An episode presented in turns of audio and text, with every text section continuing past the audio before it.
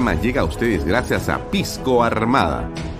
Un pisco de uva quebranta de 44% de volumen y 5 años de guarda. Un verdadero deleite para el paladar más exigente. Cómprelo en bodegarras.com y recuerde, tomar bebidas alcohólicas en exceso es dañino. El otro día conocí un proyecto increíble de los portales. La verdad no pensé que una maravilla así existía. Y en Asia.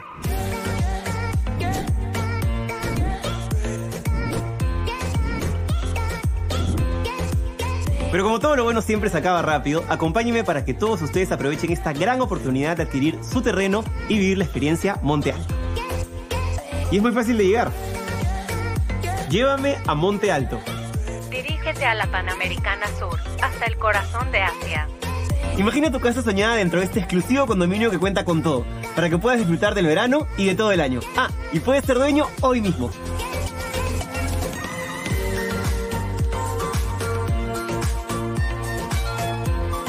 Todo es increíble. Es como estar de vacaciones en el paraíso. Es perfecto para estar en familia. El proyecto lo tiene todo.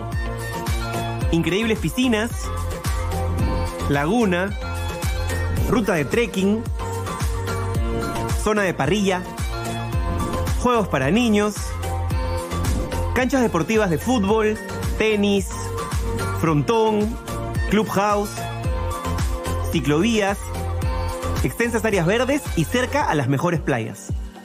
Y lo mejor de todo es que está con unos preciazos irrepetibles, con solo 39.990 dólares al contado o con cuotas mensuales desde 548 dólares. Estos precios no los vas a volver a encontrar, para que puedas comprar tu terreno y construir la casa que siempre quisiste o si no, como una gran inversión. Lo mejor es que tu dinero se va a ir multiplicando. Estamos en los últimos días de estos grandes descuentos. Aprovecha hoy mismo, que no te ganen. Además, la ubicación tiene mucho valor. Estamos a un paso del Boulevard de Asia. Es una gran ventaja ya que tienes todo muy cerca, como restaurantes de primer nivel, tiendas exclusivas, clínicas y supermercados. Uno de los grandes beneficios es que desde el día siguiente de tu firma puedes hacer uso de las instalaciones del condominio. Y chicos, ¿cómo se sienten? Ha sido amor a primera vista, como si estuviéramos de vacaciones. Entonces está comprobadísimo. Monte Alto es lo que siempre soñaste. Empieza a vivir las vacaciones de tu vida al mejor precio. Disfruta con tu familia de todo lo que te ofrece Monte Alto. Visítanos hoy en nuestra sala de ventas y no pierdas esta gran oportunidad que no se repetirá. Estamos ubicados en el Boulevard de Asia, a la altura del kilómetro 97.5 de la Panamericana Sur. Y aprovecha las grandes ofertas por tu visita.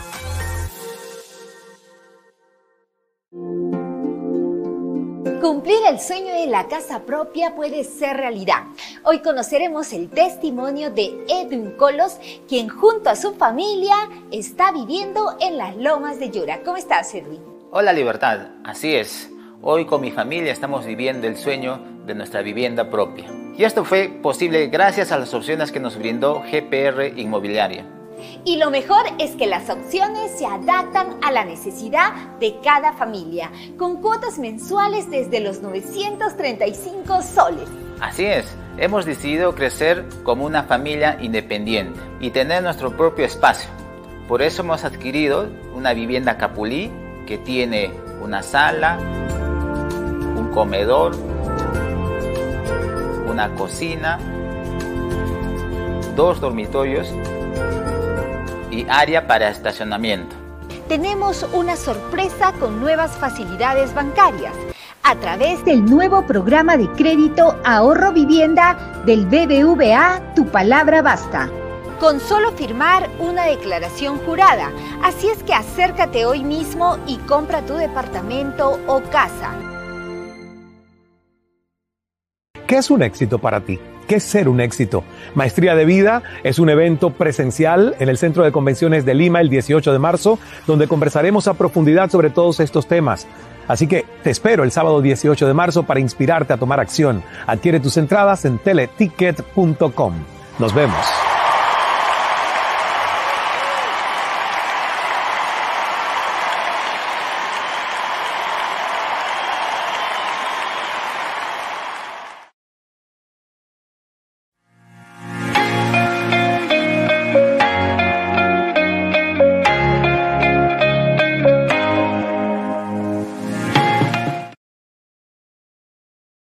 Tal amigos? ¿Cómo están? Muy buenas tardes, noches. 6.74 de la tarde. Gracias por acompañarnos. Mi nombre es Alfonso Valle Herrera, esto es Canal B y este es su programa Vaya Talks todos los días de lunes a viernes. Eh, estamos con ustedes para analizar, para conversar en torno a la coyuntura política nacional, las noticias más importantes y también para conversar con algún invitado que nos dé eh, luces o perspectivas sobre lo que ocurre en nuestra patria. Siempre va a ser muy grato acompañarlos y eh, que ustedes nos llenen de comentarios como lo hacen siempre eh, y poder compartir esta hora y media de reflexión sobre lo que pasa en nuestro país. Algunas noticias que creo que vale la pena comentar eh, con ustedes también. Ustedes son parte de Canal B, nos acompañan, nos ayudan, nos soportan todos los días y nosotros, bueno, tratamos de avanzar, como usted sabe, eh, haciendo lo posible, ¿no? Siempre es difícil. Eh, se lo he comentado desde que comenzamos la primera emisión el 28 de julio del 2021. Salimos al aire a las eh, siete y media de la mañana, mientras Pedro Castillo se dirigía al Tedeum como presidente de la República. Ese fue el día que nosotros salimos al aire por primera vez. Bueno, todo lo que ha ocurrido en la historia política del Perú es realmente muy importante. Pero le comentaba que eh, quería compartir con usted esta noticia que creo que es buena. A partir eh, del día de hoy estamos saliendo por Amazónica Televisión 2.1 señal digital en Iquitos, todo el departamento de Iquitos, la región de Iquitos, esa zona tan hermosa, pero tan complicada en la comunicación pues estaremos allá. Nos van a ver eh, en todo Iquitos vía Amazónica Televisión, eh, señal digital 2.1, señal abierta, Canal 2, Cable Mainas, Canal 2, Cablevisión, Canal 2, TBS, Canal 2, Telecable Iquitos, Canal 102, Cable Nauta, Canal 102, Cable Selva, Canal 102, Cablecom, Canal 81 y Radio Tigre 100.5 FM. A los amigos de Amazónica Televisión, les enviamos desde aquí, por supuesto, un gran abrazo, un gran abrazo. No ha sido hace mucho que hemos estado eh, abrazándonos eh, realmente y virtualmente con los amigos de Cusco, de Inca Visión, en el 3.1, con una cadena enorme de eh, cable operadores y de repetidoras en Cusco y llegamos a toda la región Cusco también de una manera muy importante. Eso es amigos, básicamente seguir sumando, seguir sumando cada vez más eh, cable operadores, cada vez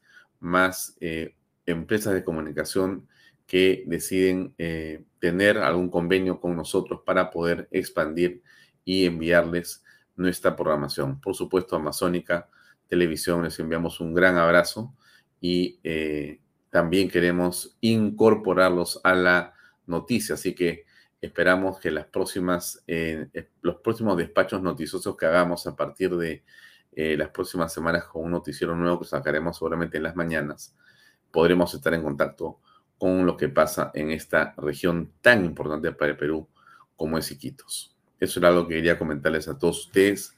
Así que seguimos sin pausa, ¿no es cierto? Seguimos sin pausa avanzando en este esfuerzo enorme por tratar de hacer una mejor comunicación. Le agradezco yo a usted, señores, señor, usted nos acompaña, usted nos sigue y esto que hacemos lo hacemos como usted sabe y no es un discurso, es la verdad, por nuestro deseo ferviente de poder cada vez conectar a más personas con lo que decimos y hacemos acá.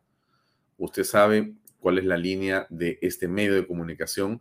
Nosotros defendemos las instituciones republicanas, defendemos la democracia, la libertad, la inversión privada, el emprendimiento, la libertad de expresión, la familia, la vida. Y eso es eh, de lo que se trata lo que hacemos en este programa y queremos que en este canal.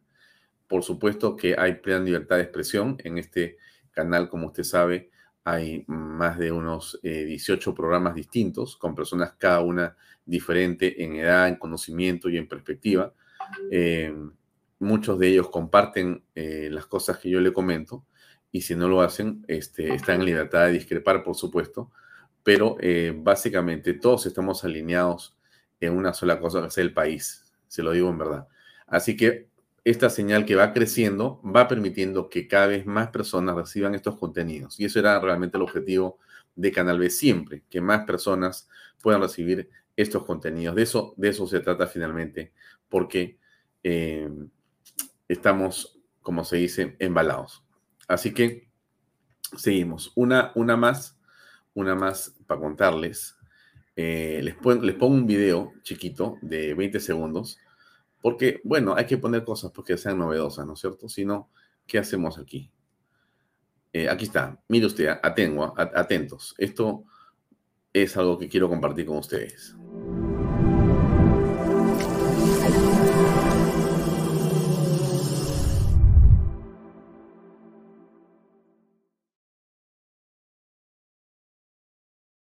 Juan Bergelún, uno de los hombres más especializados en el mundo de los drones. Usted se acuerda que nosotros lo entrevistamos a él, no sé, hace unos tres meses. ¿Se acuerda, no es cierto?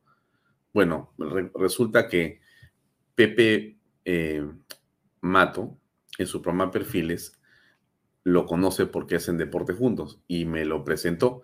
Y en una conversación eh, realmente de carácter social en un café, eh, mm, me invitó a estar presente en un evento que para mí eh, era sin duda sorpresivo, que era una feria de drones en el Perú. Y yo pensé, pues, si dije, ¿qué hago yo un día de semana yéndome hasta Las Palmas para ver estos avioncitos que vuelan si yo no, no, yo no, no soy, este, digamos, eh, un fanático de los drones. Tengo un dron inclusive, pero no lo vuelo, lo tengo guardado en su caja desde que me lo regalaron hace un tiempo. Entonces, este, bueno, pero como Juan me hablaba eh, con tanto, digamos, entusiasmo, eh, dije, bueno, vamos a emplear unas horas a ver qué pasa. Claro, es bien lejos, desde yo estoy en Monterrico y Las Palmas, siendo un surco, hay que trasladarse hasta allá. Bueno, me fui. Le, cuento un ratito esto porque es interesante. Entonces, este, bueno, llegué, ¿no? Y efectivamente me quedé sorprendido porque resulta que había una cola como de 100 personas para inscribirse, para entrar. No costaba, pero habría que inscribirse. Un sol tremendo. Y yo veía al fondo, pues, este, mucha gente, ¿no? En dos hangares, esos hangares enormes, había mucha gente y yo decía, bueno, ¿qué, qué cosa, pues, puede haber y tanta gente y esta cola impresionante a las 11 de la mañana? Bueno, finalmente hice mi cola, eh, vi mi DNI y me dieron mi, mi y, y me fui caminando. Y este, bueno, me encontré con Juan, este, me hizo pasar, ¿no? Me hizo pasar, me mostró un poco eh, lo que había y me quedé sorprendido, ¿no? El mundo de los drones es, eh, creo que, uno de los más interesantes, intensos, sorpresivos y, e innovadores que existen. Es una tecnología relativamente nueva, pero de enorme importancia para todos los sectores yo no tenía ni idea que era tan importante, ¿no? Pensaba yo que podía ser o para un uso extremadamente militar especializado o para un uso extremadamente doméstico y de juego, ¿no? Pero no, estoy como muchas cosas de la vida, yo estaba muy equivocado en esa también. Y entonces al recorrer este, los eh, diversos stands que había, uno se topó con eh, realmente unos drones que parecían unas camionetas, ¿no? Gigantescos, ¿no? Que transportan cualquier cosa que usted pueda imaginarse, ¿no? Drones de todo tipo. En fin, era una cosa fantástica. Bueno, la cosa es que conversando con, con Juan, dije, conversamos, ¿no? Le dije, oye, qué interesante sería si tú, esta experiencia que tienes, porque tiene una empresa latinoamericana de drones, ¿cómo sería interesante que tú puedas tener un programa en Canal B para que puedas contar eh, este tema de los drones? Me dijo, qué buena idea. Bueno, nos pusimos a conversar y conversar y conversar, y eso creo que fue en enero, o creo que fue en diciembre, o creo que fue en noviembre, ya me he olvidado cuándo fue la conversación. La cosa es que finalmente lo plasmamos, ¿no? Y el programa sale la próxima semana. Y este, hemos estado conversando esta semana y la anterior sobre las cosas del programa, cosas que tiene súper interesante realmente. ¿eh? Le recomiendo que lo vea eh, aquí en, en Canal B. Ya va a haber más información sobre eso y voy a tener a Juan entrevistado para tocar temas relacionados a, sus, a su programa que se llama Drone.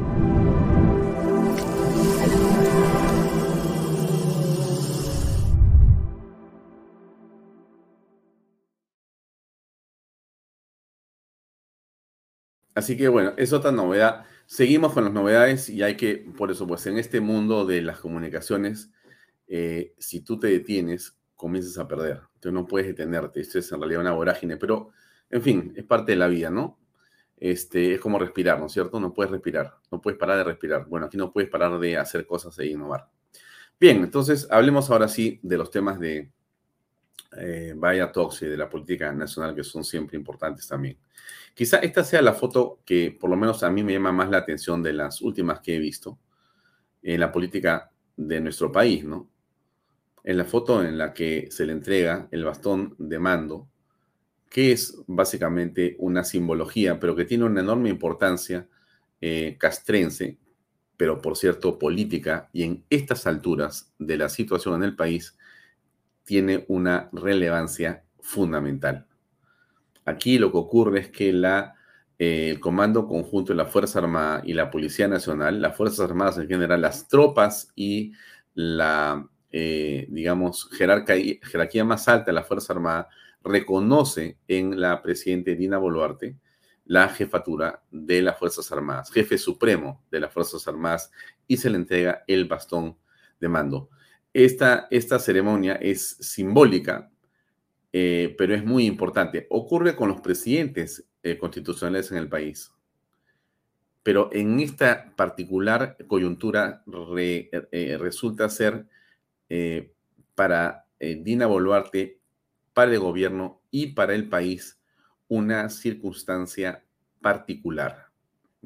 Cuando existe una campaña en el extranjero intensa para eh, desconocer y boicotear el gobierno eh, del Perú, cuando existe a la interna de nuestra patria un grupo de personas financiadas con dinero, no sabemos de dónde, pero sospechamos que un poco del extranjero y un poco de mafias locales, cuando vemos que existen operadores políticos en medios, medios y agrupaciones y eh, demás especies de personas que buscan traerse abajo el gobierno constitucional de eh, Dina Boluarte, la señora Boluarte el día de hoy ha recibido este bastón que es el eh, mando de la Fuerza Armada y la Policía Nacional. ¿Tiene una relevancia? Por cierto que sí, claro que sí. Eh, de esto vamos a hablar hoy día con José Cueto Acervi. Él es almirante de eh, la Armada Peruana, de la Marina de Guerra del Perú. Eh, él ha sido comandante conjunto de la Fuerza Armada, un hombre que tiene, está de más decirlo, pero solamente lo recuerdo, todos los pergaminos que en la Marina se pueden tener. El señor José Cueto Acervi eh, es realmente un eh, hijo de grado, un patriota, eh, y ahora es congresista de la República. Y bueno, es también presidente de la Comisión de Inteligencia del Congreso de la República. Vamos a conversar con él por eso en torno a lo que pasa con la inteligencia, con la defensa de la patria y cuáles son las circunstancias delicadas en las que nos encontramos en el país en este momento. Hay una toma 2 de Lima o toma 2.0 de Lima que está anunciada, ¿no? En realidad no sabemos eh, en qué va a terminar. Eh, la impresión que podría darnos a nosotros como usted es de que esto no es más que lo que estamos escuchando.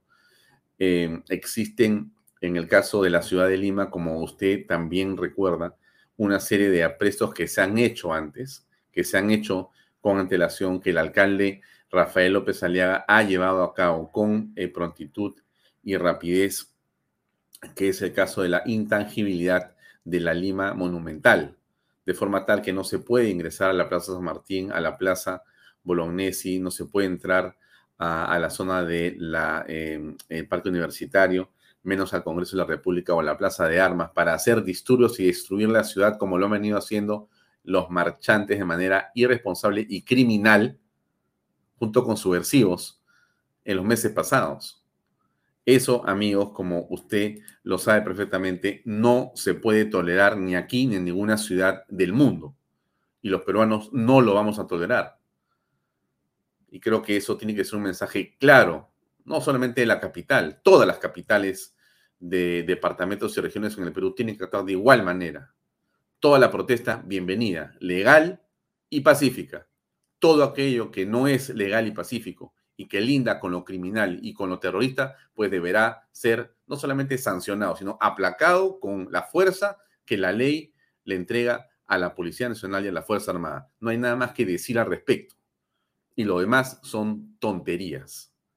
Tonterías. Por eso hemos creído importante invitar a José Cueto para conversar en torno a estos temas ahora. Lo haremos dentro de unos minutos más eh, con él.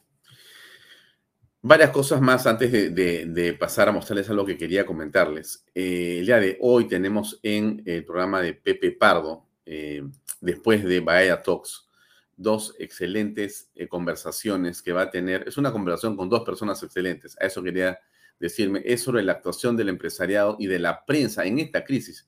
Un tema que Pepe Pardo ha sabido escoger con eh, prudencia, pero con mucha actualidad. Y, nada menos que con dos personas que tienen bastantes pergaminos como para poder comentar esto a la altura que se necesita, con la ponderación y con eh, eh, el, digamos, lo que, con la profundidad que es recomendable que ustedes escuchen. Tanto Diego de la Torre es empresario, expresidente de Perú 2021 y del CADE, un hombre dedicado eh, eh, en su vida completa a servir a la patria también desde el sector privado, y Hugo Guerra, que también, ambos han estado invitados también en Bahía Talks y están en Canal B, evidentemente muy comprometidos. Eh, Hugo es abogado, periodista y analista político, un hombre también que participa en la política peruana de manera activa a través de su activismo.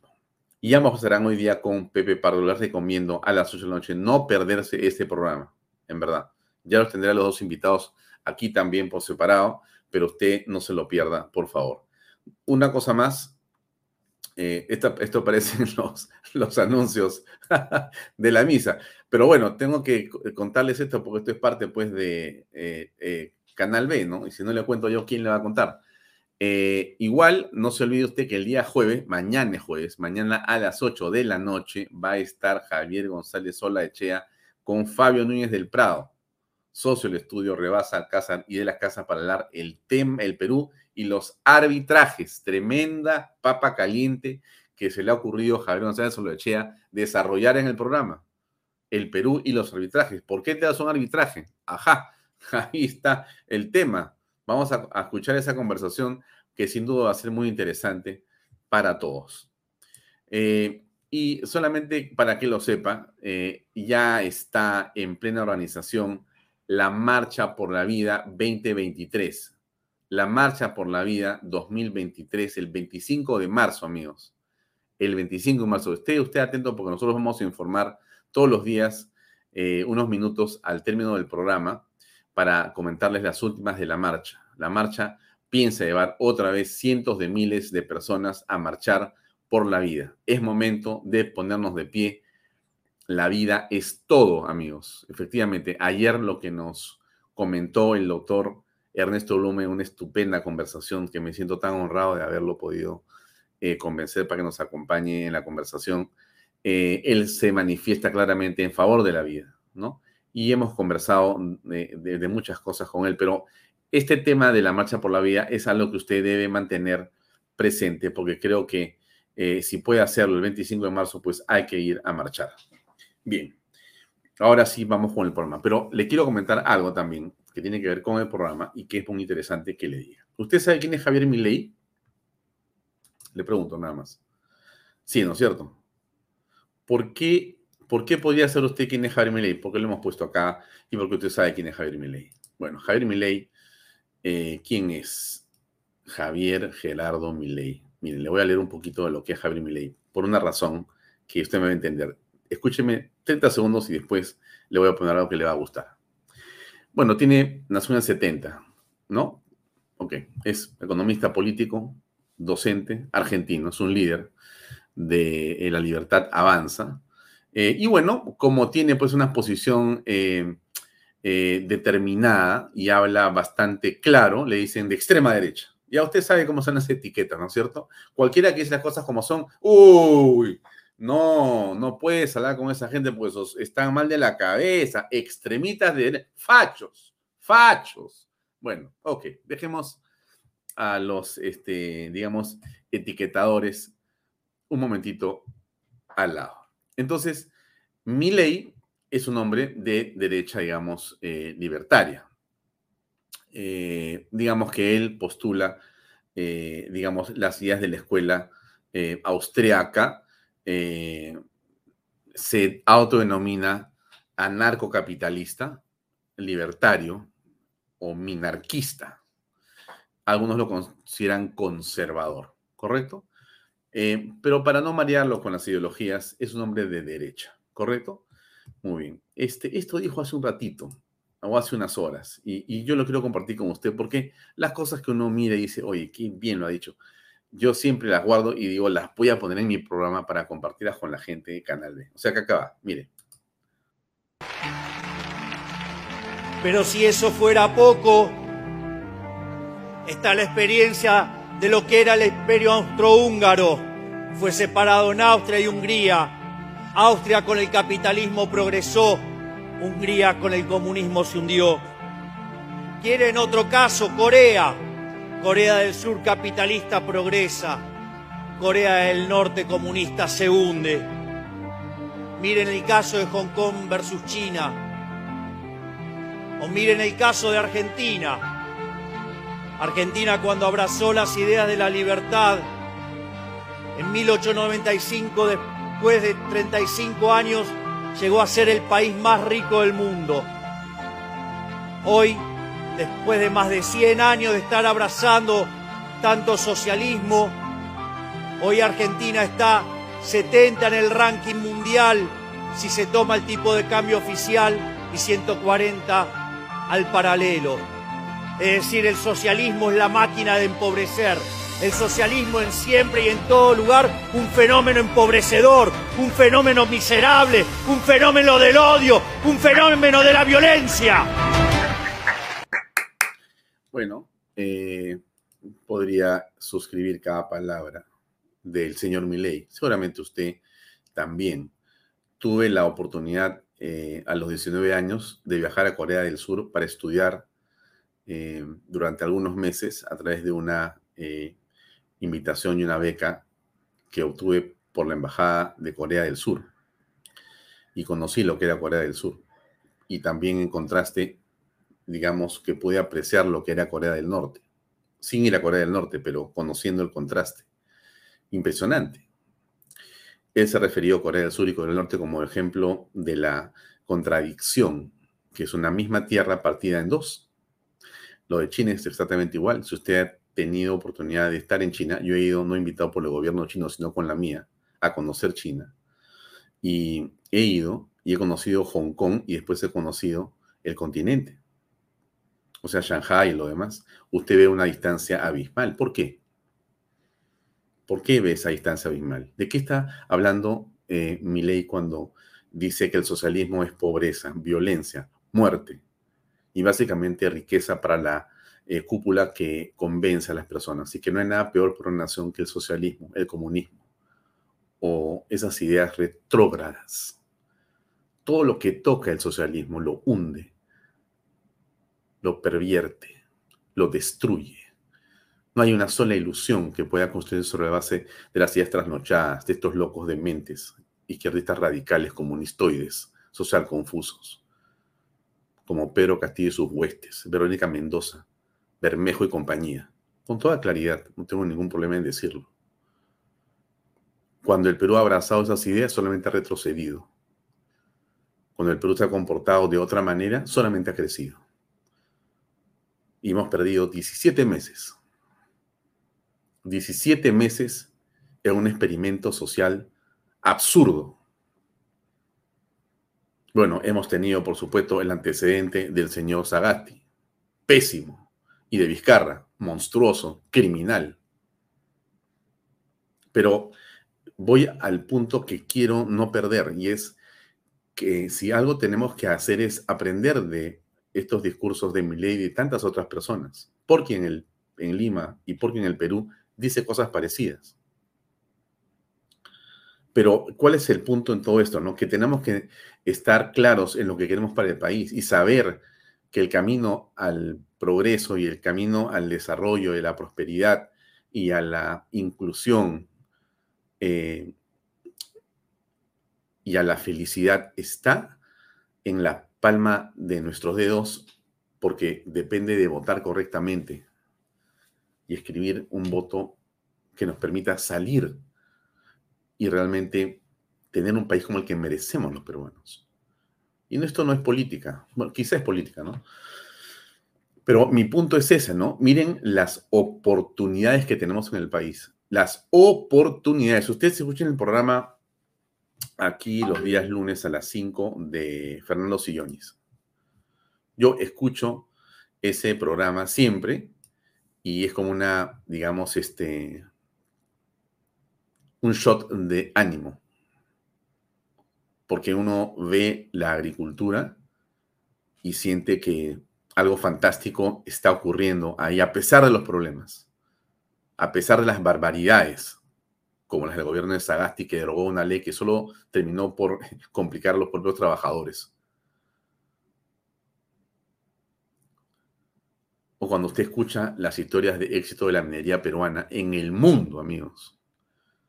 Minería, agricultura, pesquería y tantas cosas de las que podríamos hablar como por ejemplo el turismo, para sentirnos que somos absolutamente capaces de hacer cosas fantásticas y que el sueño de la felicidad absoluta en el desarrollo de nuestra patria y ser un país de primer mundo no es de ninguna manera un sueño.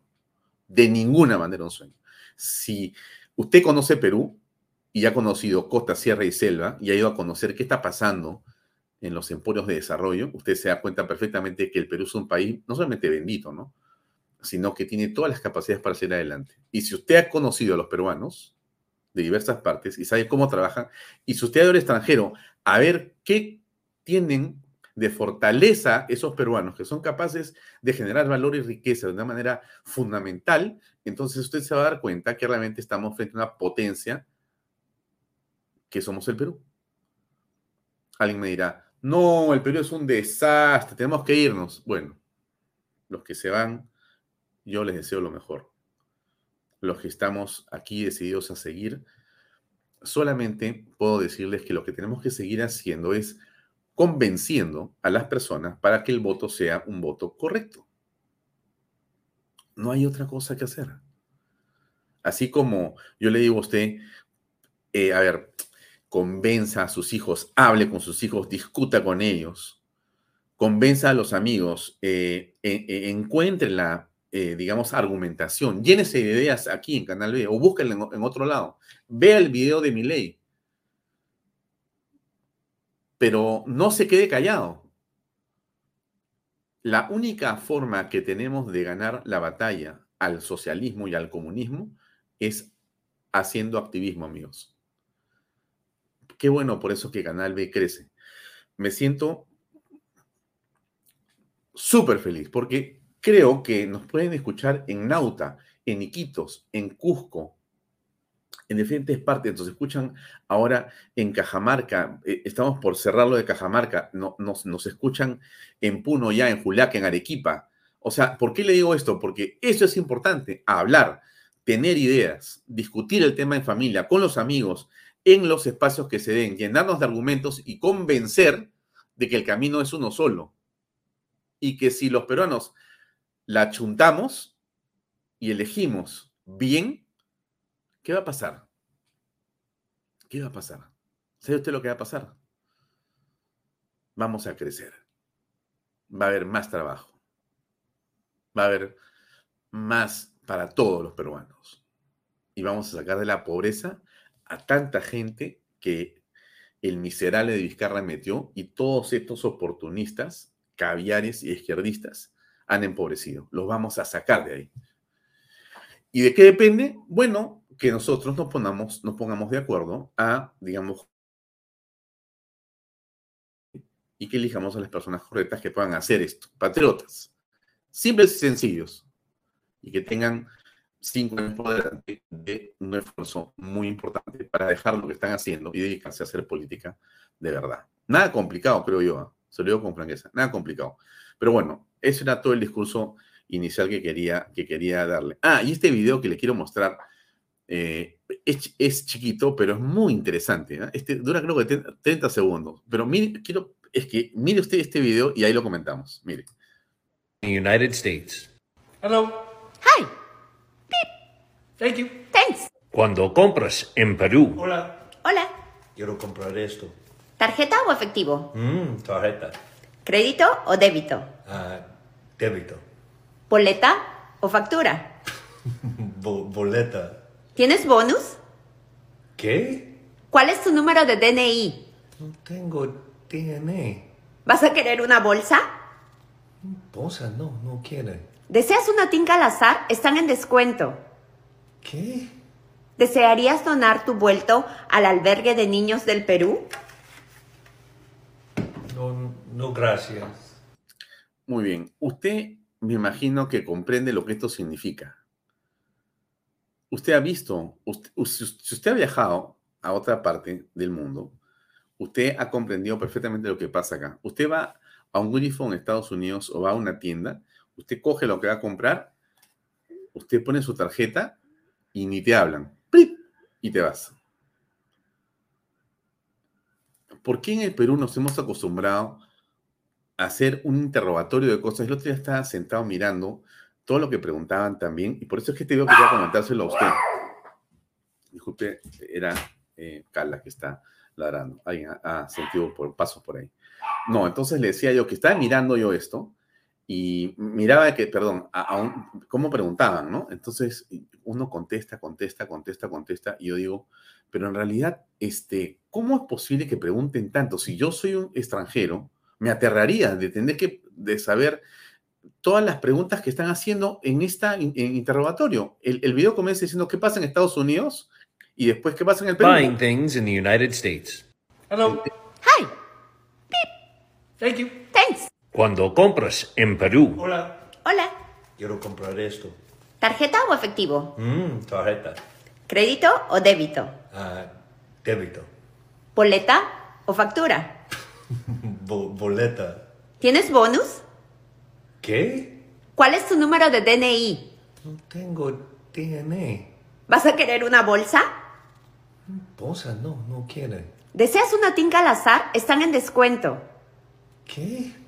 ¿Desearías donar tu vuelto al albergue de niños del Perú? No, no. ¿Se da cuenta en lo que hemos caído? Es parte del problema que tenemos que simplificar en el país. Estamos llenos de procedimientos que no tienen ninguna lógica y que terminan siendo al final parte de una corrupción o de un desaliento para la, digamos, eh, simple intercambio de bienes y servicios.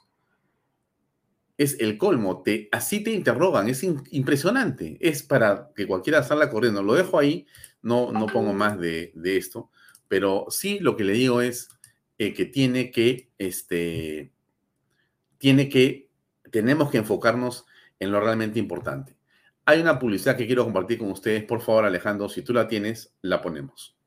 El otro día conocí un proyecto increíble de los portales. La verdad no pensé que una maravilla así existía. Y en Asia.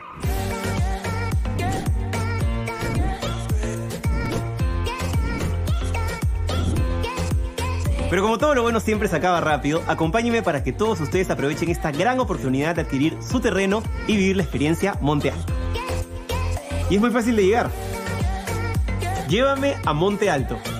Dirígete a la Panamericana Sur, hasta el corazón de Asia. Imagina tu casa soñada dentro de este exclusivo condominio que cuenta con todo, para que puedas disfrutar del verano y de todo el año. Ah, y puedes ser dueño hoy mismo.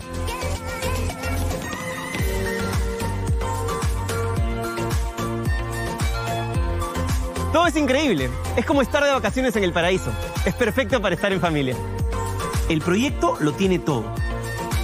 Increíbles piscinas, laguna, ruta de trekking, zona de parrilla, juegos para niños, canchas deportivas de fútbol, tenis, frontón, clubhouse, ciclovías, extensas áreas verdes y cerca a las mejores playas. Y lo mejor de todo es que está con unos preciazos irrepetibles. con solo 39.990 dólares al contado o con cuotas mensuales desde 548 dólares. Estos precios no los vas a volver a encontrar para que puedas comprar tu terreno y construir la casa que siempre quisiste o si no, como una gran inversión. Lo mejor es que tu dinero se va a ir multiplicando. Estamos en los últimos días de estos grandes descuentos. Aprovecha hoy mismo, que no te ganen. Además, la ubicación tiene mucho valor. Estamos a un paso del Boulevard de Asia. Es una gran ventaja ya que tienes todo muy cerca, como restaurantes de primer nivel, tiendas exclusivas, clínicas y supermercados. Uno de los grandes beneficios es que desde el día siguiente de tu firma puedes hacer uso de las instalaciones del condominio. Y chicos, ¿cómo se sienten? Ha sido amor a primera vista, como si estuviéramos de vacaciones. Entonces está comprobadísimo. Monte Alto es lo que siempre soñaste. Empieza a vivir las vacaciones de tu vida al mejor precio. Disfruta con tu familia de todo lo que te ofrece Monte Alto. Visítanos hoy en nuestra sala de ventas y no pierdas esta gran oportunidad que no se repetirá. Estamos ubicados en el Boulevard de Asia, a la altura del kilómetro 97.5 de la Panamericana Sur. Y aprovecha las grandes ofertas por tu visita.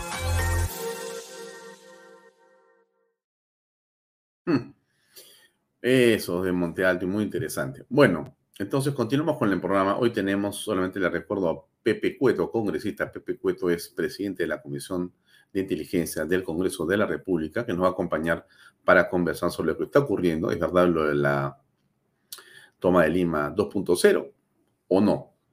Ese es un tema que a todos nos preocupa. Eh, aquí hay algo como para no olvidar.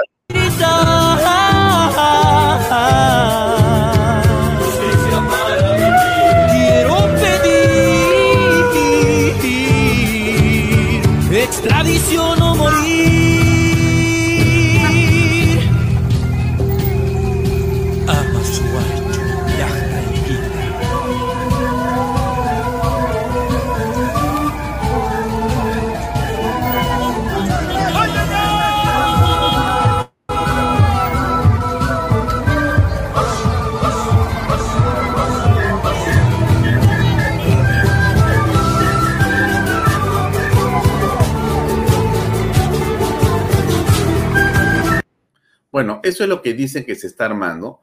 Hay videos que usted va a ver después que ya están llegando para acá, 4, 5, 6, 7, 8, 10 buses.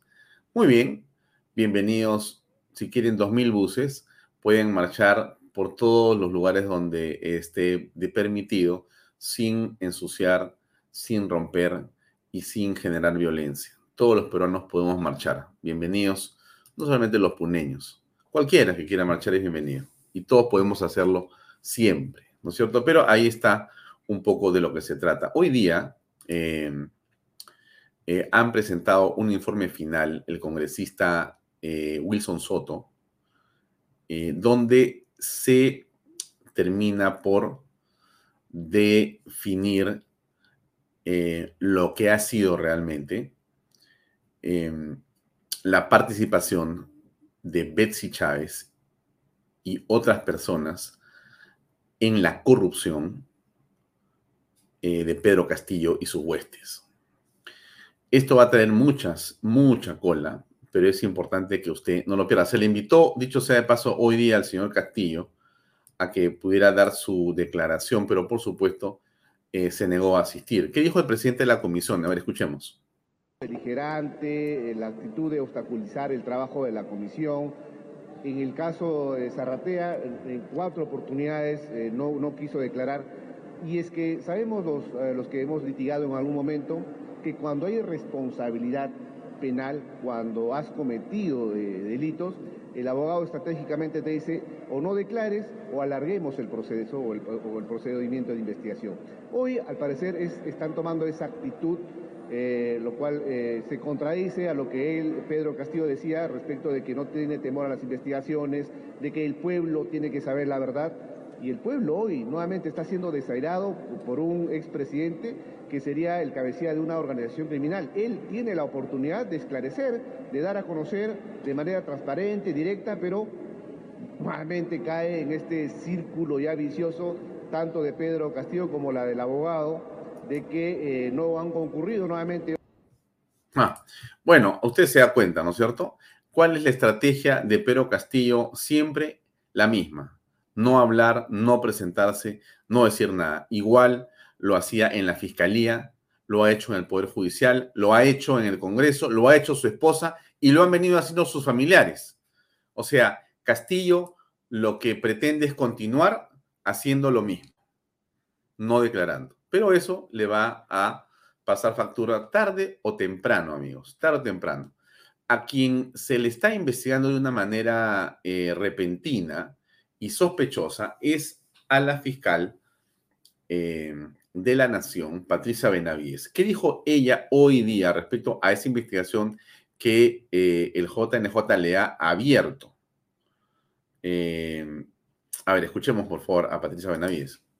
Conocimiento de que un acto ilegal y arbitrario, la Junta Nacional de Justicia ha dispuesto a abrir investigación preliminar en mi contra por hechos presuntamente irregulares como que los cambios en la conformación del equipo especial de cuellos blancos obedecerían a la presunta existencia de comunicaciones telefónicas de mi persona. Al respecto, quiero expresar a toda la ciudadanía que la resolución de la Junta Nacional de Justicia es nula, puesto, como ya he dicho, en más de una oportunidad y se cuentan con los informes técnicos, el equipo especial de cuellos blancos no ha sido desarticulado, sino al contrario, ha sido reforzado. Tan es así que en solo seis meses se ha concluido con la escucha de la totalidad de los audios. En seis meses se concluyó lo que no se hizo en cuatro años. A la vez, ya se han iniciado las transcripciones, lo cual evidentemente está generando nuevas investigaciones. Asimismo, se cuestiona una decisión de gestión de conclusión de un exfuncionario de confianza que se produjo luego de un mes de iniciada la gestión como fiscal de la Nación. Esta decisión fue legal y para cumplir las metas de gestión institucional.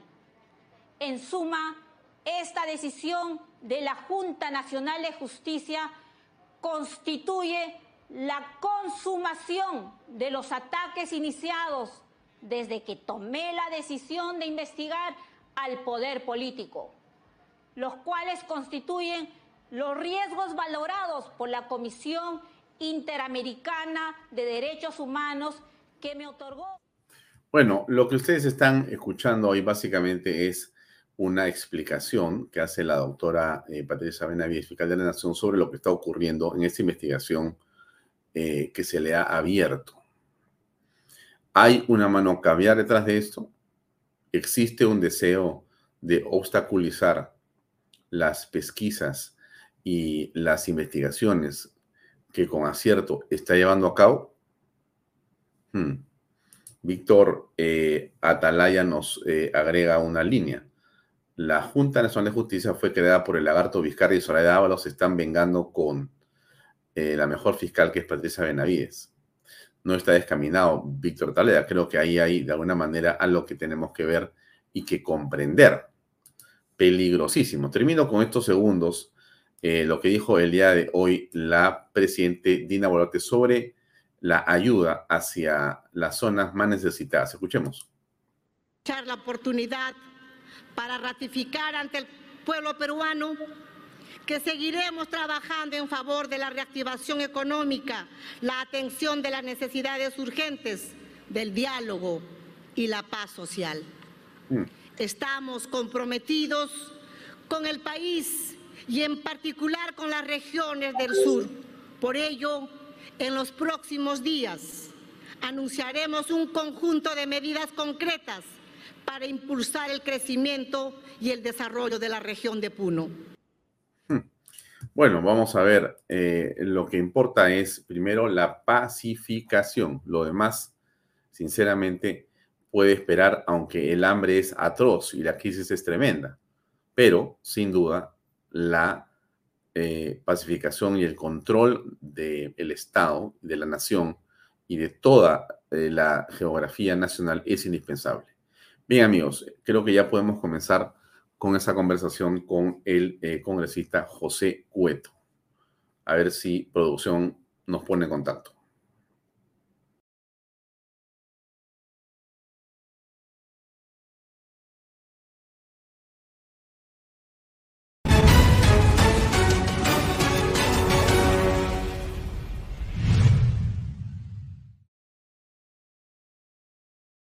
¿Qué tal, congresista Cueto? ¿Cómo estás? Muy buenas tardes. Buenas tardes, Alfonso. Gracias por la invitación. A tus órdenes. Eh, la primera pregunta tiene que ver con los rumores que se conocen de las últimas horas, en el sentido que habría una toma de Lima 2. Esto ha sido desmentido por varias personas, pero no faltan eh, los rumores que dicen que ya están llegando, que vienen de Puno, que vienen de otro lado. ¿Qué se sabe al respecto? Eh, José Cueto, para que ustedes, ustedes sepan, amigos, es además eh, presidente de la Comisión de eh, Inteligencia, si no me equivoco. Sí, así es, así es. Pero mira, con respecto a tu pregunta, yo hace unas horas también he estado dando una vuelta por motivos de trabajo y he visto un grupo muy reducido de gente que están cerca de algunas de las típicas plazas por acá alrededor del centro de Lima pero todos reunidos en forma pacífica, no hay ningún, ni siquiera una marcha, por lo menos hasta estas horas. Eh, es verdad que han habido unos buses que salieron de, Puno, algunos de los cuales, hasta donde yo sé, no han hecho absolutamente nada. Yo mismo he dicho que si vienen a Lima a turistear o a visitar o a hacer lo que quieran, a dar una vuelta, a manifestar sus opiniones, Está bien, mientras esto sea todo pacífico, a pesar de que estamos en estado de emergencia, que sabemos que eso está prohibido, eh, mientras sea todo en tono pacífico, yo no le veo mayor. Pero si van a venir nuevamente a tratar de golpear de piedra, palos, contra la policía, contra la fuerza del orden, eso no está permitido. Y espero que ya ves la policía actúe con un poco más de, de firmeza y de...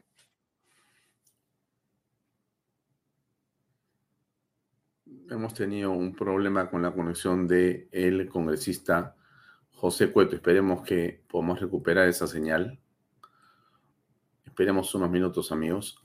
Bueno, está diciendo el congresista Cueto que existe en la actualidad eh, una calma o una tensa calma eh, y que no se tiene todavía reportes de que estaríamos o estamos en un econato o una situación de violencia.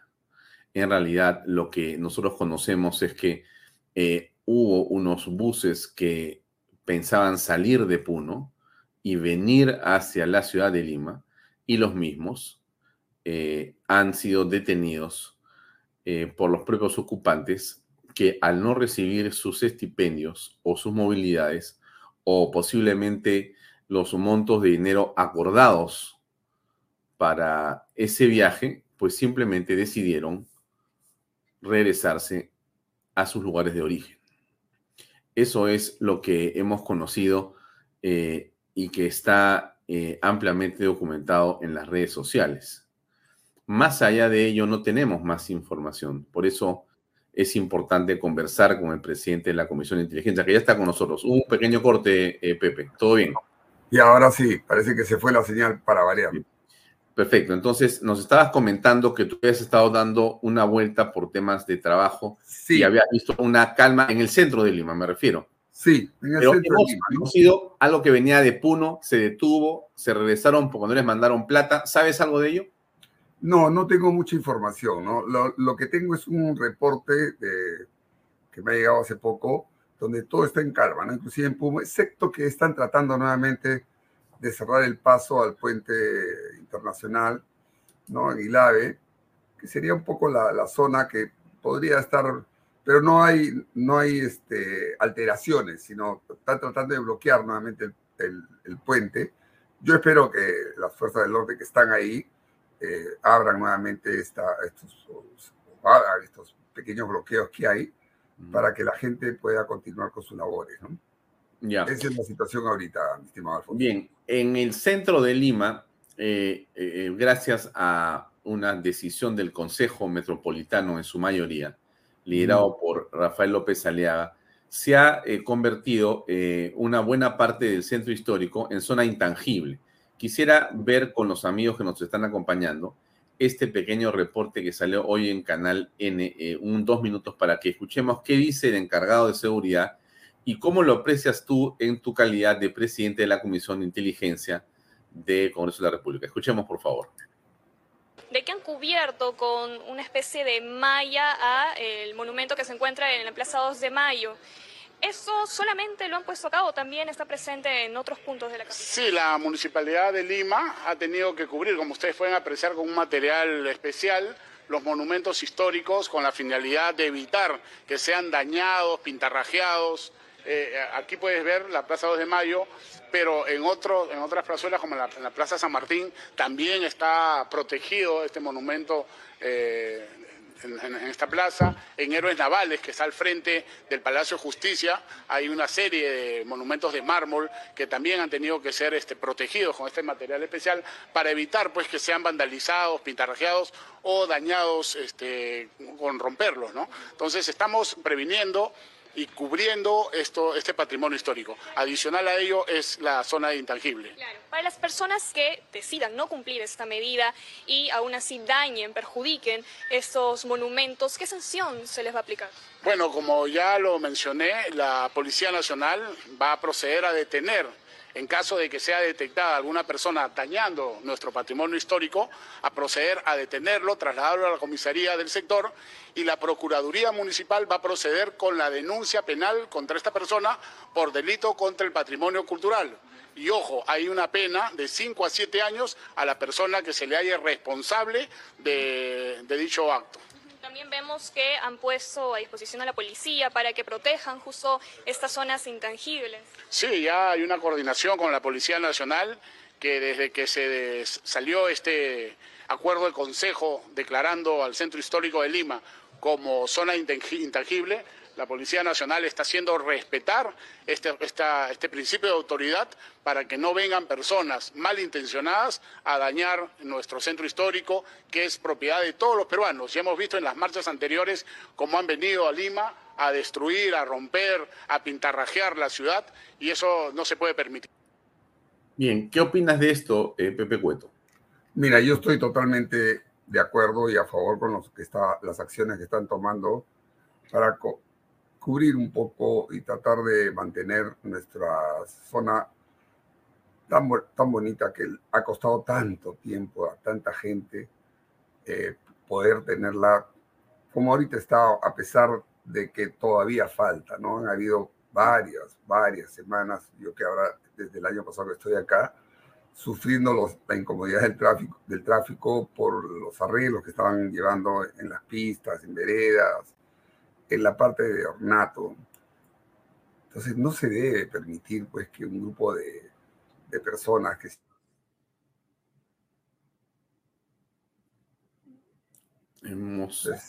yo apoyo esto. Yo, yo estoy totalmente de acuerdo. ¿no? Acá hay algunos que están hablando de que la libertad de tránsito. Estamos en estado de emergencia, señores. Ah. Y hay que respetar el estado de emergencia y hay que respetar sobre todo la propiedad pública y privada. Eso lo Mm. quieren entender estos este, revoltosos que muchas veces se insertan en las marchas que deberían ser pacíficas y empiezan con los destrozos. Todo lo hemos visto durante los meses que han estado eh, viniendo y destrozando, venían con barretas, inclusive las tenían escondidas en algunos lugares.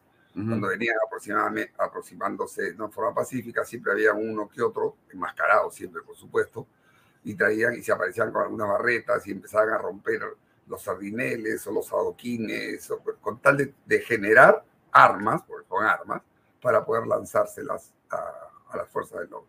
Mm. Eso no se puede permitir. ¿Cómo eh, aprecias en tu calidad de presidente de la Comisión de Inteligencia lo que está ocurriendo en Puno, donde todavía no se logra restablecer el principio de autoridad completamente? Qué difícil debe ser para la gente que tiene que tomar las decisiones asumir el rol que un cargo les ha dado a veces. No voy a criticarlos porque te podría decir lo que yo hubiera hecho para no decirle a ellos qué es lo que tienen que hacer. Pero cuando tú asumes un cargo y tienes que tomar decisiones, tienes que también asumir la responsabilidad de esas decisiones.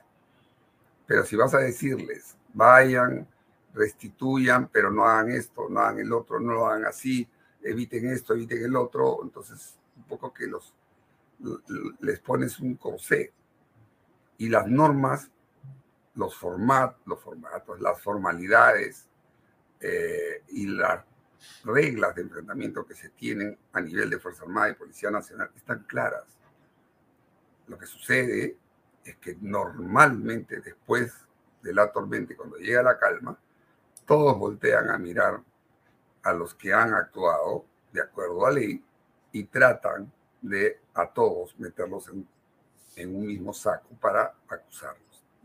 Todavía falta restituir el oro efectivamente en Puno, porque todavía tenemos algunas este, personas, dirigentes, asusadores, infiltrados y gente que está, ha sido ubicada y se sabe que pertenecen a los grupos de estos subversivos como Sendero, ¿no? que han estado y están todavía ahí moviendo masas, tratando de nuevamente levantar a la población.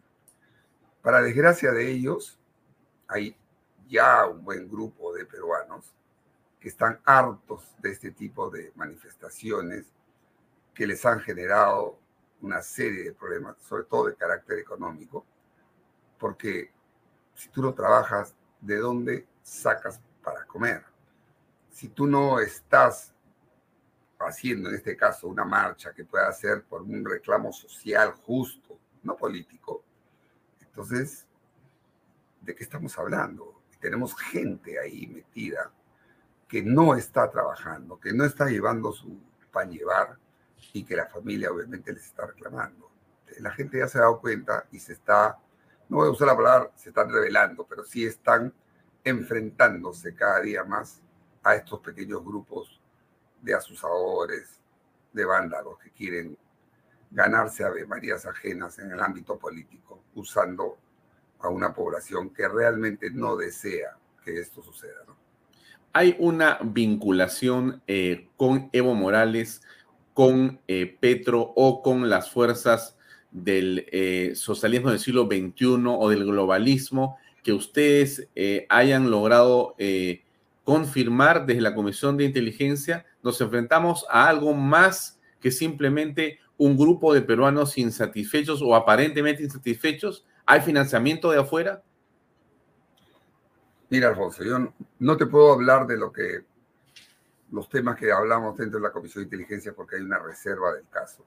Pero sí te puedo dar mi opinión personal de lo que hemos, de lo que yo he venido viendo durante los últimos tiempos y que se ha corroborado y vuelvo a hablar eh, ya a título personal, de lo que, eh, por lo menos analizando las, lo que ha sucedido en el ámbito latinoamericano, eh, existe realmente un eje terrible que viene, que viene Moscú, Habana, La Habana, Caracas, y que expande con la plataforma de del este, de socialismo del siglo XXI formado por Chávez, Lula y toda esta gente, que se encargaron de empezar a generar estos movimientos llamados socialistas, pero que en realidad son neocomunistas, para ir cambiándole para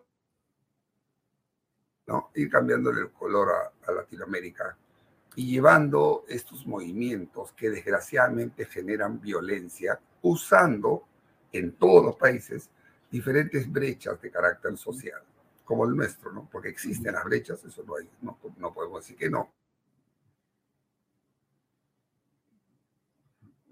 Eh, me parece que hay algún, eh, digamos, espacio para el chuponeo por acá, o que eh, donde se encuentra el congresista hay una señal débil por lo pronto. Esperemos que se recupere para continuar con el programa. Pero lo que le quería comentar a usted, amigo de eh, Vaya que nos sigue y nos ve, es que el día de hoy ha habido una eh, moción de interpelación contra el premier Alberto Otárola.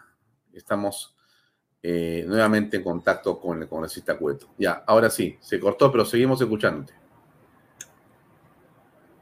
Me parece que son este, la- las huestes del, del, este, del enemigo que Sí, pues bueno, que, que en realidad, para tocar ese tema también, este Alfonso, eh, hoy por hoy ellos están muy, muy activos. Cuando hablo de ellos, hablo de todo este eje del mal.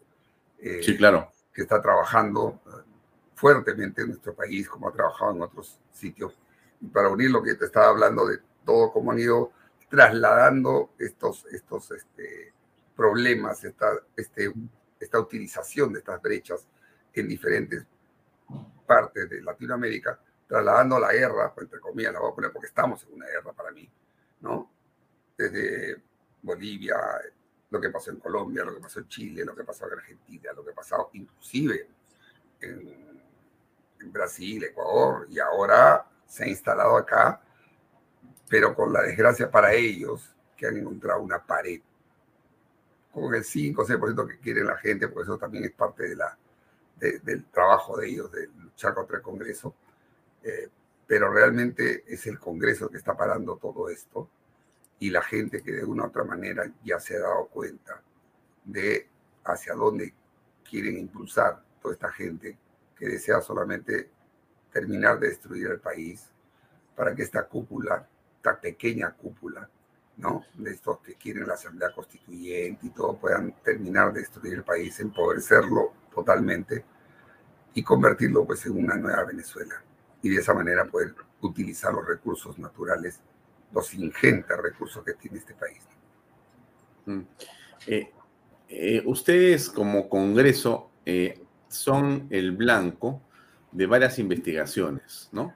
Eh, Bueno, y los últimos días hemos visto los titulares llenos de noticias, no para hablar de eh, los proyectos de ley ni para hablar de eh, actos de fiscalización del Congreso, sino lamentablemente para hablar temas que son de alguna manera un hecho que la opinión pública reclama, ¿no? Como moralmente incorrectos, ¿no? El pago de menús y demás que están en la opinión pública. ¿Cómo evalúas esto a estas alturas, eh, José? A ver, definitivamente eh, esto ha estado maquinado y ha estado esperando el momento adecuado para soltarlo, justo cuando hay una serie de inconvenientes, empezando por la subida de los precios, la gente no tiene para comer, las marchas que están deteniendo y, están no deteniendo, están deteniendo el transporte de, los, de, de muchos de los bienes y generando el alza de la, de la alimentación. Entonces, sueltan esto buscado, porque a mí nadie me va a decir que no ha sido buscado, orientado por toda esta caviarada.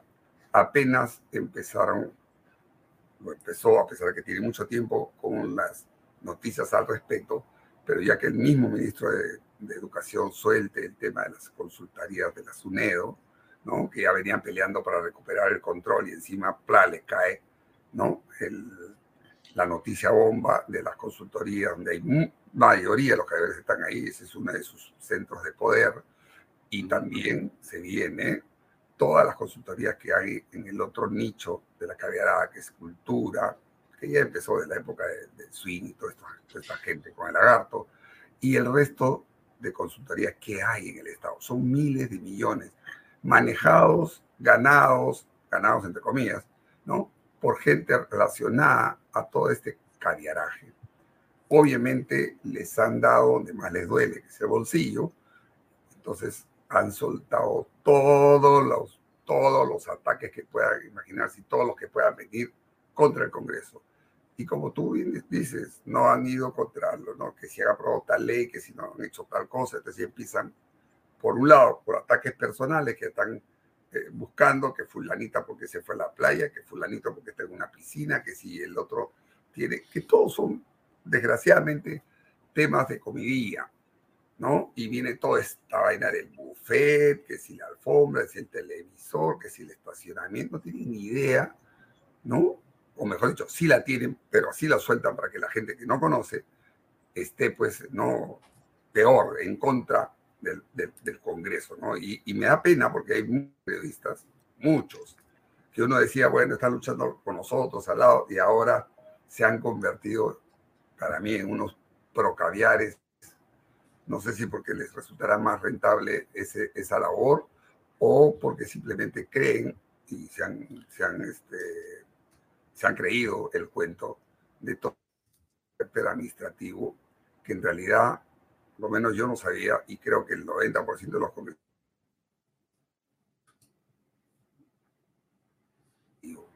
que si el buffet, que si la alfombra, mira, esos son temas que lo ven, no sé si lo ven.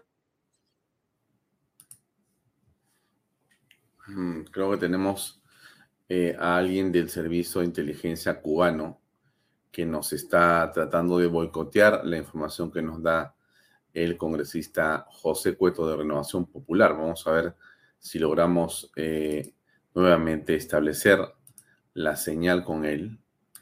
Eh, seguramente sí. Yo les hablaba de una interpelación eh, que quiero comentar también con el congresista y también el hecho que el día de hoy la presidente Dina Boluarte entregó la espada de honor a miembros de la Fuerza Armada y eso es y tiene una significación determinada. Sí, me parece que está el G2 cubano dando vueltas por acá, no nos deja conversar en paz. Pero sigamos, Sí. este, por favor. Adelante. Entonces, estabas comentando el Sí. hecho de que, bueno, pero es cierto lo que ha ocurrido con el buffet y las alfombras, no se ha inventado nada. Sí, no se ha inventado absolutamente nada. Yo me imagino que debe ser cierto, porque han soltado ahí los precios y todo. Me imagino que sí. Pero es un tema que lo tienen que resolver en la parte administrativa, o cancelarla, total. Nadie se muere porque te den un bufeto, te den un celular o te den un televisor. O sea, eso no es. Sí, no es el tema. El tema es, el fondo del tema es atacar, atacar y ver la forma de destruir al Congreso para que este, sea por el motivo que fuere, sea, eh, caiga, ¿no? Y con eso inmediatamente salen corriendo pues todos estos rojimios, estos lindos neocomunistas a sacar su asamblea con- constituyente su nueva constitución, su constitución. Ayer escuchaba a un congresista que quiere, eh, ha presentado un proyecto para cambiar parte El de algunos capítulo económico. del capítulo económico. La verdad es que, Sí. empezando que él mismo no sabe qué es economía popular de mercado. ¿no? Lo que habla ahí, si uno lo lee fríamente, es un tema totalmente discriminatorio. ¿no? O sea, bueno, ahí no tiene idea. Eh, en las últimas horas se ha presentado eh, una moción de interpelación contra el primer ministro Alberto Otárola. Así Quienes es. firman esto son, este, bueno, Edgar Raimundo, de Cambio. Democrático por el Perú, Ruth Luque, Roberto Sánchez, este, se, ha firma- se ha sumado ahí María Agüero, Valdemar Cerrón, este, Américo Gonza, Margot Palacios, Kelly Portada, en fin, toda la mancha de Sí. Pedro Castillo. Eh, ¿Qué va a pasar acá? Eh, ¿Será una buena oportunidad para que se luzca Alberto Tarola? Me imagino. Lo tomará democráticamente. Por supuesto, yo soy de los que siempre ha dicho que la mejor manera de que un ministro Ey. demuestre que Claro. sabe que está en su tema y que puede absolver las 100, 20 o, o 10 preguntas que le haga, es en la interpelación. Lo que pasa es que acá tenemos la idea de que interpelar significa, uy, ya lo van a censurar. Todo lo contrario. El ministro debe venir de vez en cuando, si- inclusive sin ser interpelado, y pedir venir al, al Congreso y decir quiero rendir cuenta de lo que estoy haciendo acá. Se separa ahí, responde las preguntas, discute algo. A mí me parece que es una buena oportunidad. En buena No. hora que, que- que vaya el, el Premier y los ministros que tengan que ir. Falta venir el ministro del Interior y tiene que venir el ministro de Defensa también. Mm. ¿Qué es lo que le preguntarías al ministro de Defensa? Mira, de arranque, ¿qué es lo que quiso decir? Cuando, Cuando- públicamente- cuando, cuando pasó lo que pasó en Juliaca, ¿no? Y vieron las críticas, los muertos, ¿no? Y lo primero que salió él, ministro de Defensa, a decir que, ah, por si acaso, el ejército no, tenía, no estaba ahí y estaba en estado de emergencia. Eso a mí me... o sea, se, lavó la- se lavó las manos él y su gente. se lavó las manos él, porque la gente estaba ahí. Pero él se lavó las manos. Y después han tenido otras. eh, Pero qué eh, mal, Hace ¿no? poco. Hace Pero poco eso no se igual. hace, ¿no? ¿Ah? Es- eso no se hace. Nunca puedes. Tú, mira, eso lo puedo aceptar de un ministro que no tiene nada que ver con defensa o interior. Pero si tú vas ahí y eres la cara visible y responsable político, si asumes, ¿no? Cuando te dice juro, usted, bueno, sí juro, bueno, el sí juro no es solamente para estar bien bonito, salir a hablar bonito, su fajín, su, su carro, su gasolina, como to- a todo lo que nos criticamos nosotros y que no tenemos, hecho de paso, ¿no? ¿no? Su buen sueldo, moto, todo lo que quieras. Eso no es el ministro de Defensa. El ministro de Defensa es para estar delante de la gente y defender a su gente. Mm. Si no, que, que siga de largo. No tiene ningún sentido que esté ahí, ahí, eh, al frente del sistema de defensa. Pero Renovación Popular de todas maneras votaría por Otárola en la interpelación. No te, no, no te escuché Eh, ahí. digo, este, digo, digo, Alfonso. en, en la interpelación, si se da una votación, Renovación Popular votaría respaldando a la- Alberto Otárola, me imagino. No, no, te, no te he escuchado, Alfonso. A ver. A ver, si me escuchas. Ahora sí, no sé. Aló, aló, aló, aló, aló, aló. Mi pregunta era, mi pregunta era si en una eventual interpelación ustedes votarían por Otárola. Me parece que no, no me están copiando. Se ha quedado congelada la imagen, pero ¿me escuchas, este, Pepe? Te veo, te veo yo. Aló, ¿me escuchas? ¿Me escuchas? Qué extraño que esté así la señal, ¿no? En fin, debe ser que algo ha ocurrido. Eh, no sé, ¿ahora me escuchas mejor? Eh, te veo congelado por momentos. No sé, eh, Alexander Payne, tú que ves eh, los controles digitales del mundo en el que nos movemos. Ahora sí, Pepe, ¿estás ahí? Yo sí lo escucho claramente. es un problema con la conexión Eh, de. no sé si me escucha el congresista Cueto. Qué curioso que en plena entrevista ocurra una cosa así, ¿no? Pero se va a arreglar. Tranquilos, amigos. Este es parte del mundo en línea en el que nos encontramos. Vamos a conectarnos mejor en los siguientes segundos. Veamos qué cosa ocurre. Puede pasar cosas como esta, porque estamos en un mundo digital, en un mundo en el que estamos saliendo desde eh, una central de Internet y nos estamos eh, conectando con el congresista Pepe Cueto que está en el Congreso de la República. Y yo le hablaba a usted de dos cosas, ¿no? Una es este tema de la interpelación, que es de todas maneras un hecho político que tiene una importancia eh, fundamental, pero que eh, tiene también eh, un hecho que la oportunidad se le presenta a Otárola. Ahora sí estamos con el congresista Cueto, ya. No, no quieren que conversemos, pero vamos a perseverar. Yo preguntaba, este, Pepe Cueto, si en la eventualidad de una interpelación ustedes votarían por Otárola. Normalmente nosotros lo que buscamos es no adelantar una opinión ante una interpelación, ¿no? Lo lógico es escuchar, ver. Yo no tengo ninguna duda de que el señor Otárola va a explicar de sus palabras todo lo que eh, no he- no he leído ni siquiera el pliego interpelatorio, recién he visto la moción, ¿no? Pero me imagino cuál es la orientación del, del- del- del Es, por la- es por las muertes, ¿no? Por la muerte, sí. Igual es para el ministro del Interior, seguramente. ¿no? Básicamente es la cantaleta, ¿no? Eh, Sí, bueno, te digo, no, no adelantaría, pero no tengo ninguna duda de que va a poder este, Mm.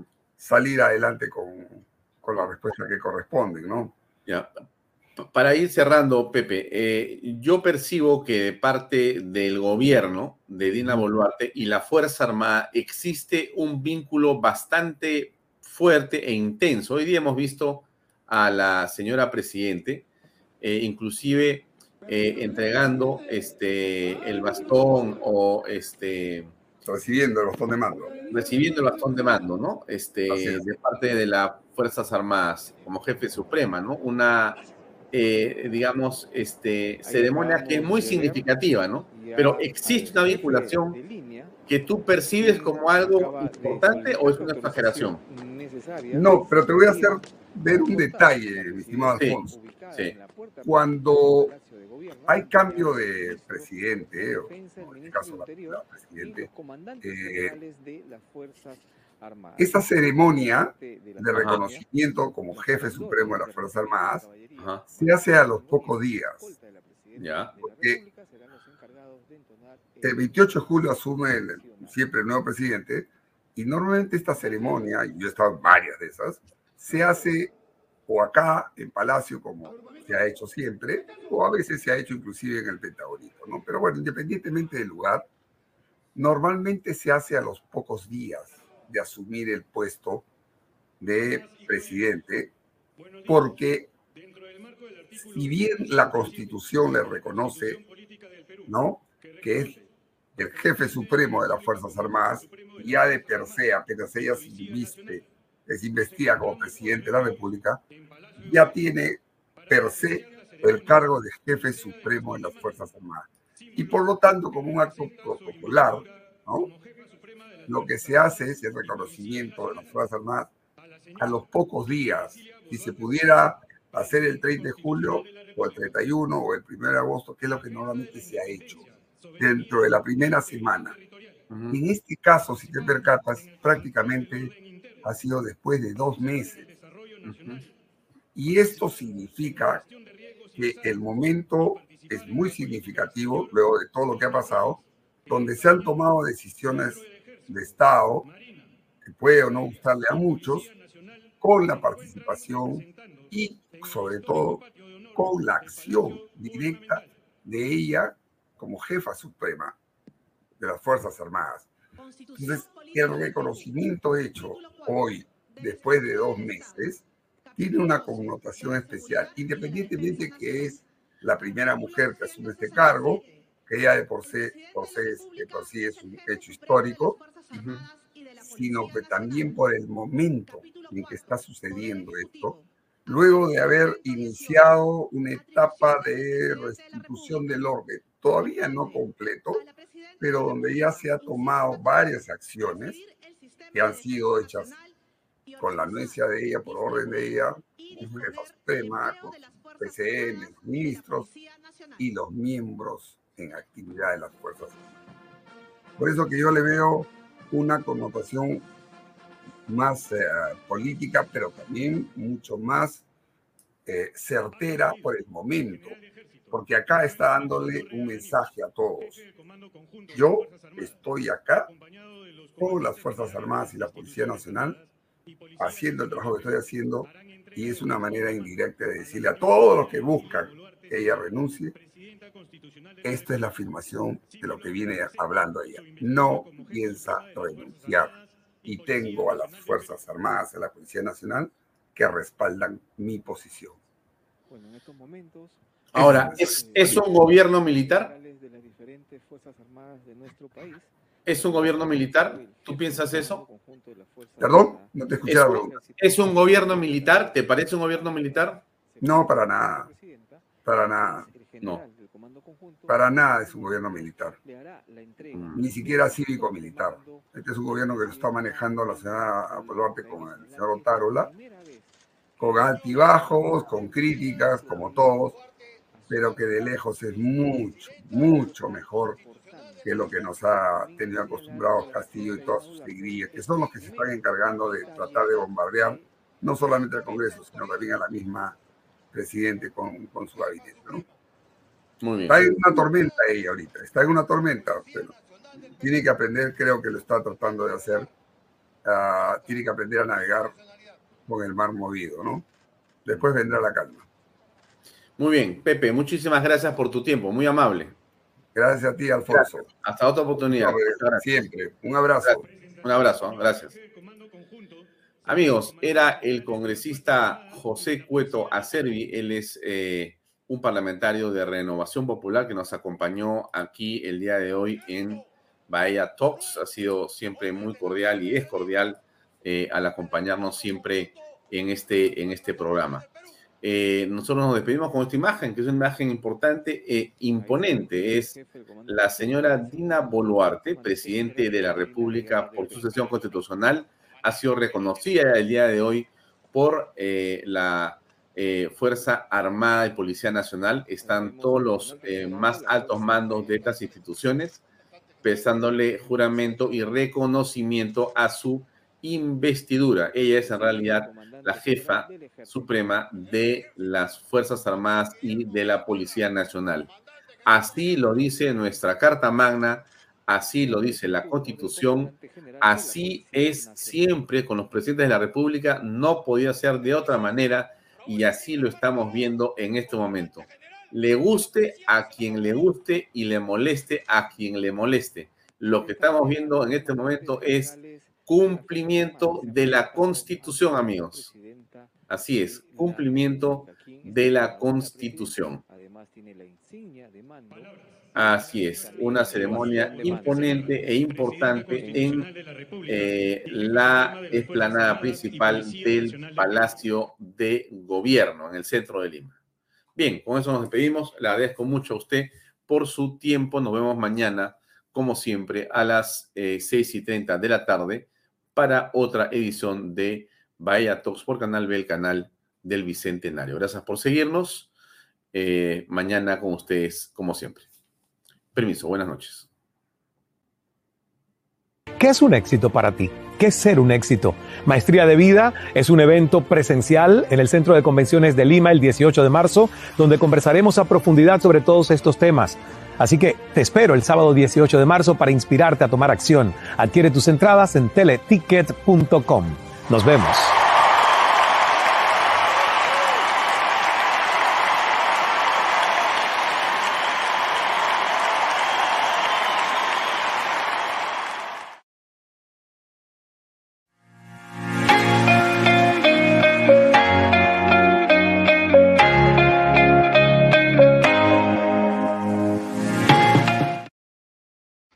Este programa llega a ustedes gracias a Pisco Armada. Un pisco de uva quebranta de 44% de volumen y 5 años de guarda. Un verdadero deleite para el paladar más exigente. Cómprelo en bodegarras.com y recuerde, tomar bebidas alcohólicas en exceso es dañino. El otro día conocí un proyecto increíble de los portales. La verdad no pensé que una maravilla así existía. Y en Asia.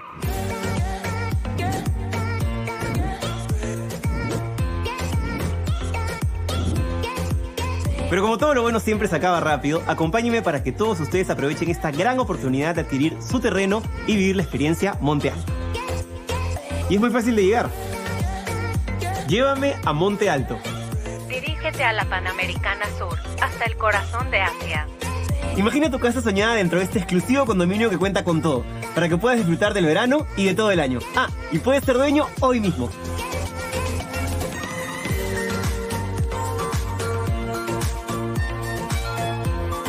Todo es increíble. Es como estar de vacaciones en el paraíso. Es perfecto para estar en familia. El proyecto lo tiene todo. Increíbles piscinas, laguna, ruta de trekking, zona de parrilla, juegos para niños, canchas deportivas de fútbol, tenis, frontón, clubhouse, ciclovías, extensas áreas verdes y cerca a las mejores playas.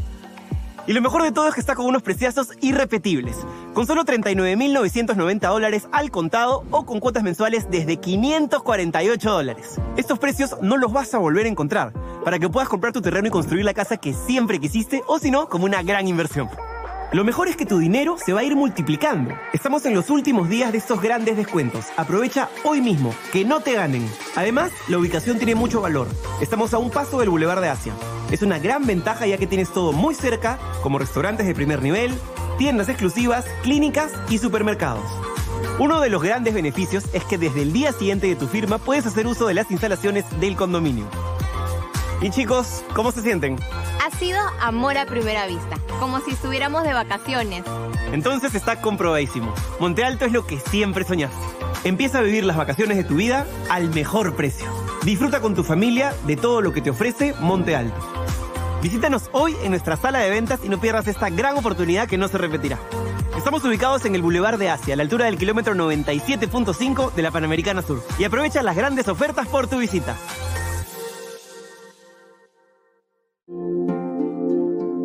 Cumplir el sueño de la casa propia puede ser realidad. Hoy conoceremos el testimonio de Edwin Colos, quien junto a su familia está viviendo en las lomas de Yura. ¿Cómo estás, Edwin? Hola, Libertad. Así es. Hoy con mi familia estamos viviendo el sueño de nuestra vivienda propia. Y esto fue posible gracias a las opciones que nos brindó GPR Inmobiliaria. Y lo mejor es que las opciones se adaptan a la necesidad de cada familia, con cuotas mensuales desde los 935 soles. Así es, hemos decidido crecer como una familia independiente y tener nuestro propio espacio. Por eso hemos adquirido una vivienda Capulí que tiene una sala, un comedor,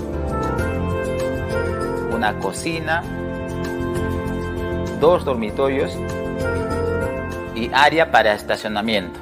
Tenemos una sorpresa con nuevas facilidades bancarias a través del nuevo programa de crédito Ahorro Vivienda del BBVA Tu Palabra Basta. Con solo firmar una declaración jurada. Así es que acércate hoy mismo y compra tu departamento o casa.